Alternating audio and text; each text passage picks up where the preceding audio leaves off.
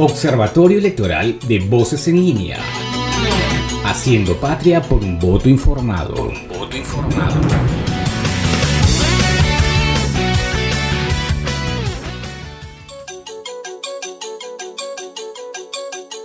Están amigos de Voces en Línea Observatorio Electoral? Bienvenidos a una edición más en el que les brindaremos todos los detalles de la contienda electoral de este 2021. Además de darles, claro, a conocer las acciones que viene desarrollando organismos como el Jurado Nacional de Elecciones y la Oficina Nacional de Elecciones, nuestros aliados en este trabajo para fomentar la cultura electoral.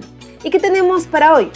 Hablaremos sobre los fake news en estas campañas electorales con miras al 11 de abril les saluda Janet Pérez Osorio y me acompaña como siempre David Torres. David, ¿cómo estamos? Muchas gracias Janet por la bienvenida. Como lo mencionabas, el día de hoy hablaremos sobre las fake news, uno de los principales enemigos del buen periodismo, pues atenta contra la verdad con una intención maliciosa, ¿no? Como le es el hacernos formar parte de una histeria colectiva, en la actualidad puede llevarnos incluso a realizar un voto desinformado y eso es lo que nosotros en Voces en Línea Observatorio Electoral no queremos. A propósito de la mención de buen periodismo, Janet, el día de hoy contamos con la entrevista a Antonio Manco de Convoca, la ya conocida Organización de Periodismo de Investigación en Perú. Definitivamente hablar de Convoca es mencionar lo bien encaminado que está el periodismo en nuestro país pues además de tener una, página web donde suben información muy buena, también cuentan con una escuela de periodismo, una plataforma de radio donde suben podcasts y crónicas llamada Convoca Radio, y uno de sus últimos proyectos fue la creación de su propio laboratorio de periodismo para la investigación en Perú y América Latina llamado Convoca Lab. Pero bueno, ya hablaremos de eso más adelante aprovechando la entrevista. Así es. Bien, al inicio, David, presentamos el tema de hoy eh, relacionado con los fake news y la manera como se busca evitar su presencia en esta contienda electoral. La intención está. Hay un pacto ético electoral documentado, eh, digamos, eh, documentado, bien trabajado, ¿no? Y que han sido firmados por muchos de los partidos. Y nosotros lo hablamos en una primera edición. Y lo que te pide este pacto, pues, es no jugar sucio y evitar estos fake news. El caso, por ejemplo, de Ítalo Casinelli, que aunque no esté directamente relacionado con estas contiendas electorales, es un ejemplo de ello. Ah, hace poco publicó en su Facebook una relación de periodistas fiscales y otras autoridades que aparentemente estaban en la lista de vacunación anticipada del COVID. Al final se demostró que esa información no tenía ningún asidero de verdad, pero es justamente eso lo que se busca evitar, los fake news afectan a los distintos actores del proceso electoral en el Perú y el documental La verdad de la mentira sobre la desinformación en Brasil durante las elecciones generales del 2018 retrata muy bien lo que pasa cuando se desinforma. Elecciones generales, 11 de abril. Exacto, Janet. Es lamentable que algunos candidatos usen a su favor las fake news para hablar bien de su partido y desprestigiar otros. Eso a pesar de haber firmado, como le decías, el pacto electoral que comentábamos en el primer programa del año. Incluso en un artículo publicado por el Comercio mencionaba que debido a que esta campaña electoral se ha tornado virtual, algunos candidatos podrían gastar más de medio millón de soles para la propagación de información falsa. Un ejemplo de ello era el caso de hace unos meses donde Hernando de Soto negó ser el autor de comentarios despectivos hacia el también candidato George Forsyth a través de una cuenta de Twitter que asegura que él no le pertenecía. Cabe recalcar que actualmente los sitios web donde se permite realizar la publicidad electoral son Facebook, Instagram y YouTube. Ojo, con esto no, no queremos decir que no sea válido realizar una campaña a través de redes, pues toda campaña es válida siempre y cuando sea honesta y ética. Un ejemplo de campaña virtual creativa, Janet, no sé si recordarás, fue la de Julio Guzmán en 2016, en la que propuso una campaña basada en el uso de memes y videos divertidos que le sirvieron de mucho para posicionarse en las encuestas. Julio Guzmán va a recordar muy bien ese 2016 porque fue eh, el año en el que realmente tuvo bastante aceptación. Después de eso tuvo una caída enorme, ¿no? Y bien, sí es cierto lo que tú comentas, David. Bueno, tú has dado un claro ejemplo de lo que podría pasar con una desinformación en esta contienda electoral. Yo te mencionaba el caso de este ciudadano trujillano, ¿no? Que pues eh, desinformó, no directamente con el tema de las elecciones, pero sí desinformó y de ahí que sea fundamental eh, que se ponga mucha atención al caso de las noticias falsas porque definitivamente eso lo que hace es desinformar, ya lo hemos mencionado hace unos instantes. Y bien, ya tenemos como cada semana a nuestros amigos del Jurado Nacional de Elecciones con su servicio informativo. Los escuchamos.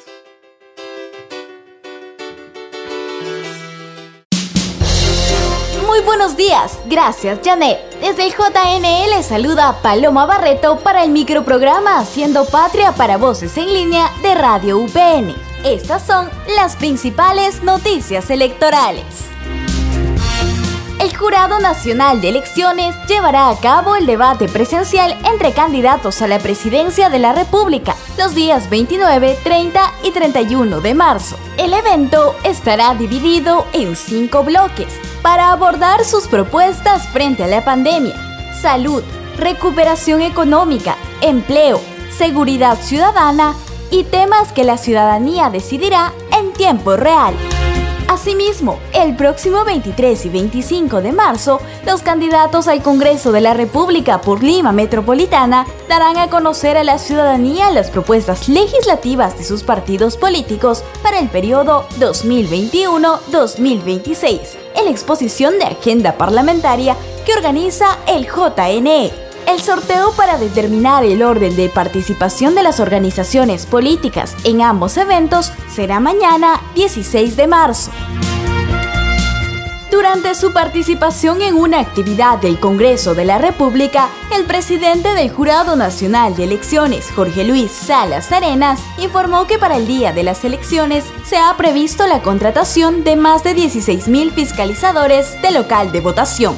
Para el 11 de abril día de las elecciones, se ha previsto la contratación de 16.632 fiscalizadores de local de votación, que tiene que ver, eh, hay una relación directamente proporcional al número de locales de votación, el doctor Corbeto ha dado cuenta, ¿no? Entonces, una dispersión de locales de votación de esa naturaleza da lugar también a la necesidad de mayor número de fiscalizadores para cumplir la labor que la ley le ha, y más que la ley solamente, la Constitución le ha otorgado al Jurado Nacional de Elecciones. Cabe señalar que la finalidad del trabajo de fiscalización es garantizar la voluntad popular y la transparencia de los procesos electorales. Este trabajo está a cargo de la Dirección Nacional de Fiscalización y Procesos Electorales del JNE. Tenemos que recordar que faltan 27 días para las elecciones generales del 11 de abril y es necesario, antes de acudir a las urnas, informarse bien sobre los candidatos y sus planes de gobierno. Les invitamos a ingresar a la web de Voto Informado, porque tu voto tiene el poder de cambiar la historia. Hasta aquí la información del Jurado Nacional de Elecciones. Nos reencontramos la próxima semana.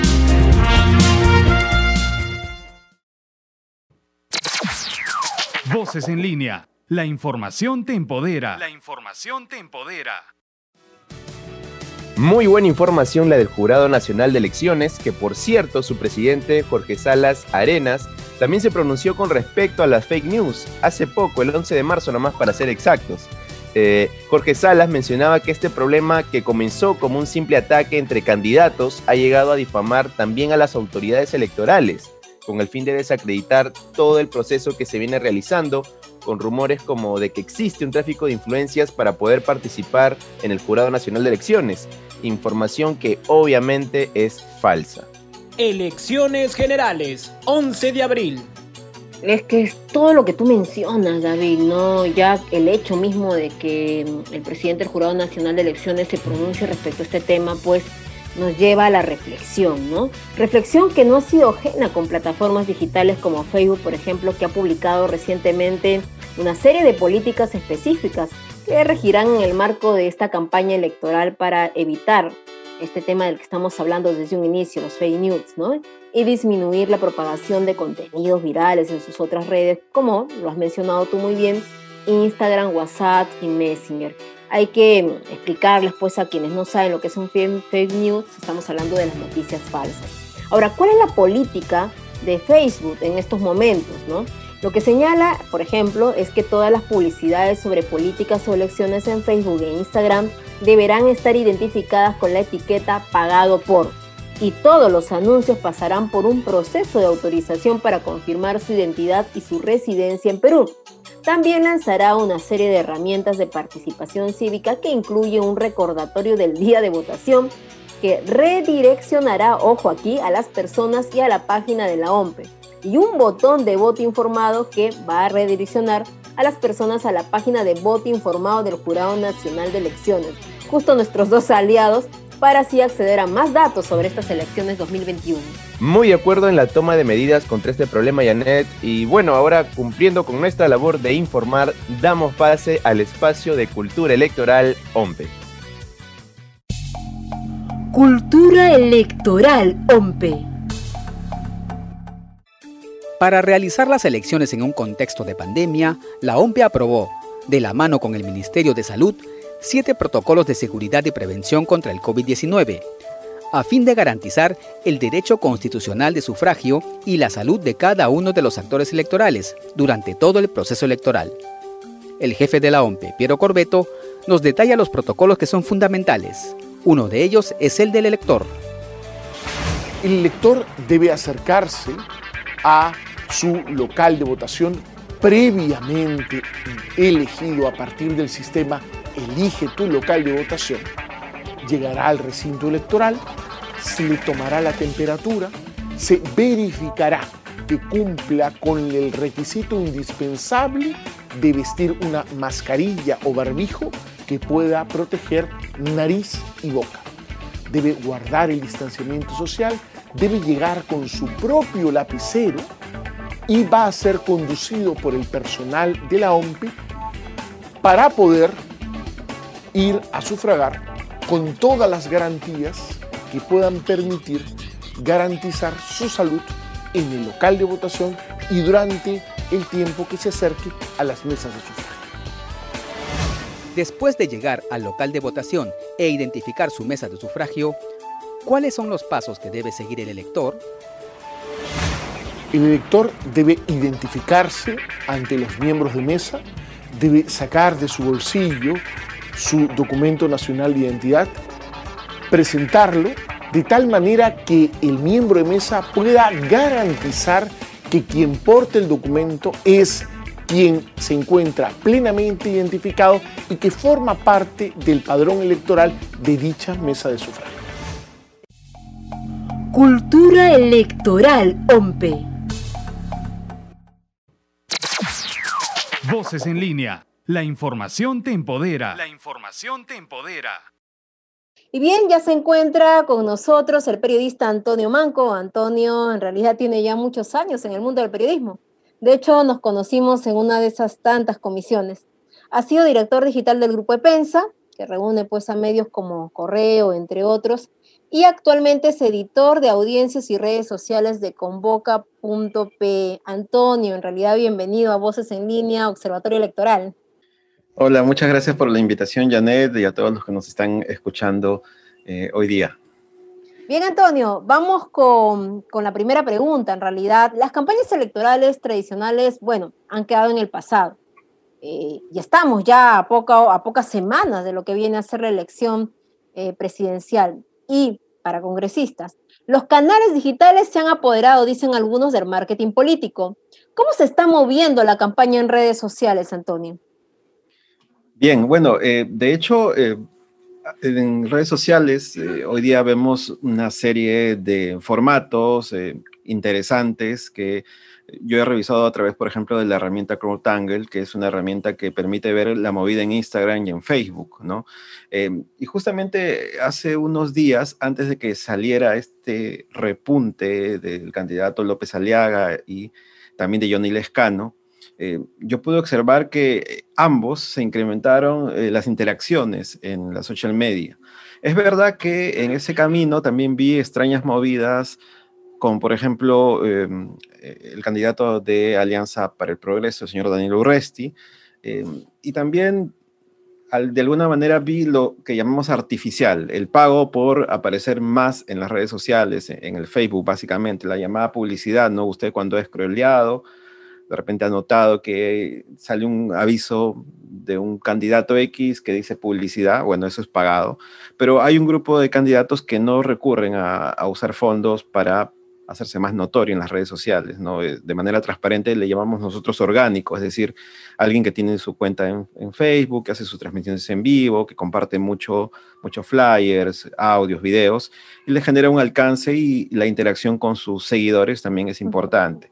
Entonces yo había notado que en el caso del señor em, López Aliaga y en el caso del señor... Em, eh, Johnny Rescano se notaba eh, esa naturalidad. Entonces, eh, lo conté en una entrevista que tuvimos en Convoca, justamente lo mostré con un analista, el señor José Tello, que también varias veces ha sido invitado a la OMP y al Jurado Nacional de Elecciones para dar varias charlas. Y, ya notábamos eso en ese momento, ¿no? Y bueno, ha pasado un tiempo y lo hemos visto ya reflejado en las encuestas. Hasta hace tres años, probablemente la población adulta mayor, o los llamados baby boomers, como se les conoce, eran un mínimo, muy mínimo, y estos también han aumentado en su interacción, han aumentado también eh, en, expresarse en las redes sociales. Y yo noto que hay una suerte de similitud entre lo que nos dicen las redes sociales y lo que podríamos ver en una encuesta a pocos, a un mes de las elecciones. Sí, justamente lo que tú decías, similitud, me te adelantaste un poquito a la pregunta que te iba a señalar, porque la gente no le cree a las encuestas en realidad, ¿no? Poca credibilidad, hay una tendencia a entender de que estas muchas veces son manipuladas. Encuestas como Datum, eh, CPI versus las encuestas que se están realizando hoy por hoy en redes sociales, ¿la misma similitud en cuanto a importancia o crees que ya, ya se está moviendo o viendo de manera diferente esto? No, yo creo que em, hay, es verdad, un importante porcentaje de indecisos, de gente que no ha decidido su voto, eh, que tiene, entre comillas, su corazoncito, pero no lo quiere decir todavía, ¿no? Que sí es capaz de darle un like a, un video de X candidato en redes sociales, pero lamentablemente no se puede contabilizar un like de un usuario, ¿no? En sí, sino como sumatoria de todo. Entonces, eh, esa indecisión, detrás de ese 21% de indecisos, yo creo que ya hay un camino por el cual eh, ellos tienen referencias de preferencias electorales, ¿no? Eh, por ejemplo, eh, y esto va a ayudar a aquellos que están creciendo en, en, las encuestas. Un día sale una encuesta, como tú dices, que podría pensarse que es manipulada y que pone al Escano o a López Aliaga primeros, pero de pronto ese grupo de indecisos que por ahí los miraban con cierto interés empiezan a, reflejarlo respondiendo a una encuesta, ¿no? y, también dicen, bueno, ya no tengo miedo en decir que me agrada López Aliaga, a pesar de que tiene una posición radical y dura, lamentablemente el perfil del elector también va por ahí, si no, pues Keiko Fujimori no hubiera quedado en una posición relevante en la segunda vuelta eh, reciente, ¿no? Entonces, eh, de alguna manera, eh, lamentablemente hay un sector que coincide con estas ideas a veces cuestionables de este sector, de un sector de la población importante, ¿no? Este, entonces, creo que ahí existe una suerte de ya mm, vinculación a una tendencia que podría ser considerada extremista, radical, pero tiene su, sector, su bolsón de gente que simpatiza con ellos, ¿no? este, no podemos cerrar los ojos ante, ante una situación, si no este señor López Aliaga no hubiera crecido tanto, a pesar de que a muchos, a muchos periodistas no nos gustan sus ideas. Definitivamente. Ahora, Antonio, ya, ya casi para finalizar, bueno, Tú estás mencionando bastante la forma como las redes sociales se están viendo desde el lado eh, electoral. Bueno, ya tenemos un precedente también con Barack Obama, que gana las elecciones en Estados Unidos a través de las redes sociales, quizás el primer precedente en este tema. Pero eh, Facebook, hablando solo de la herramienta de Facebook como red social, está creando nuevas herramientas para combatir la desinformación durante las elecciones. Es más, Hace poco leí algunas noticias que hablaban del famoso megáfono electoral. ¿Qué tanto se puede evitar la desinformación durante las elecciones a propósito de esta presión que hay con las redes sociales, no? Yo creo que esto depende mucho de los ciudadanos, ¿no? Porque información y bombardeo en redes sociales existe y de hecho hay mucha gente que no diferencia entre la famosa cuenta verificada, de los candidatos y los partidos políticos. Yo entiendo que Facebook ha hecho un esfuerzo en que este cheque azul eh, esté en los partidos en las páginas Facebook de los partidos políticos oficiales eh, y, también de los candidatos, al igual que Twitter, ¿no? Entiendo que no están todos, ¿no? Pero la mayoría ya están con un check. Entonces, eh, cuando uno ve pues eh, esto, confía en que si es la voz del candidato o que si es la voz del partido. ¿no? eso es lo que al ciudadano hay que decirle. Sin embargo, pues lamentablemente en el, en el, proceso existe también aquellos que intentan desinformar, que, que, utilizan los símbolos de los partidos para moverse mucho en, redes sociales, algunos que pagan pauta para dañar a otros candidatos, eh, y eso también eh, no está controlado, lamentablemente, lo hemos visto muchas veces. Y están también el grupo de congresistas que de cierta manera están ahorita en gestión y están haciendo activismo político en redes sociales y, dicen de todo y aprovechan ese alcance que tienen para, para agraviarse entre ellos, ¿no?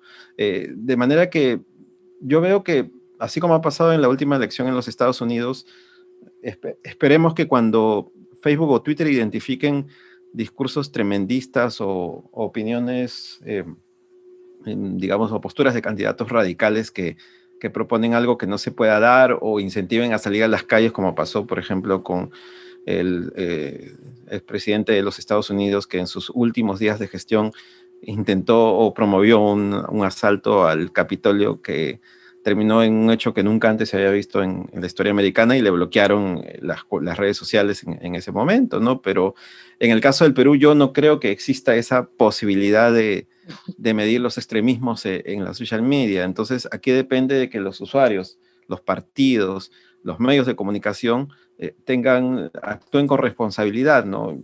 Y es lo más importante en realidad.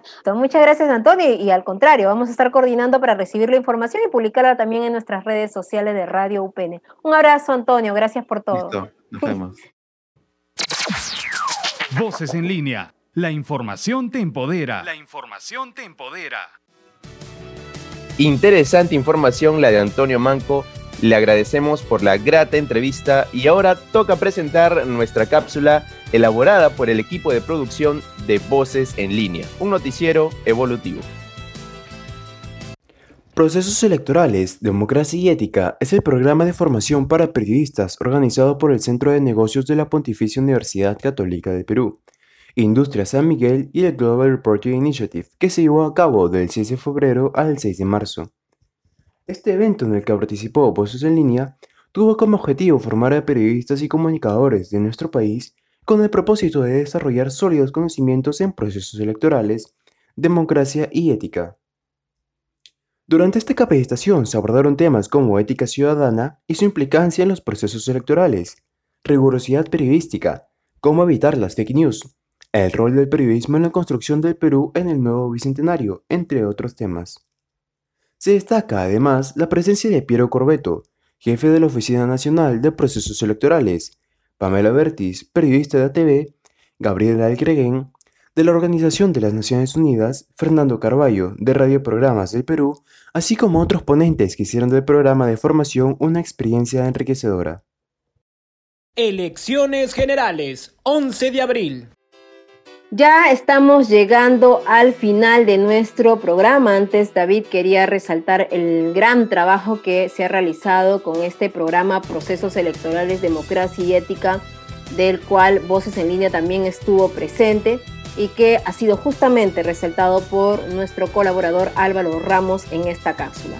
No tenemos más que informar por lo pronto. Nos despedimos hasta una siguiente edición. Quien estuvo con ustedes, Janet Pérez David. Ya nos reencontramos entonces. Claro que sí, Janet. Un gusto haber conducido contigo el programa de hoy, a pesar de estar un poquito mal de la garganta en mi caso. Creo que hemos dado muy buenos datos y con esto también invitamos, mediante este programa, a que nuestros oyentes verifiquen siempre las fuentes de la información a la que tenemos acceso en Internet, pues solo estando del lado de la verdad podemos tener un mejor voto informado. No se olviden, Voces en línea, Observatorio Electoral por Radio UPN, conecta contigo.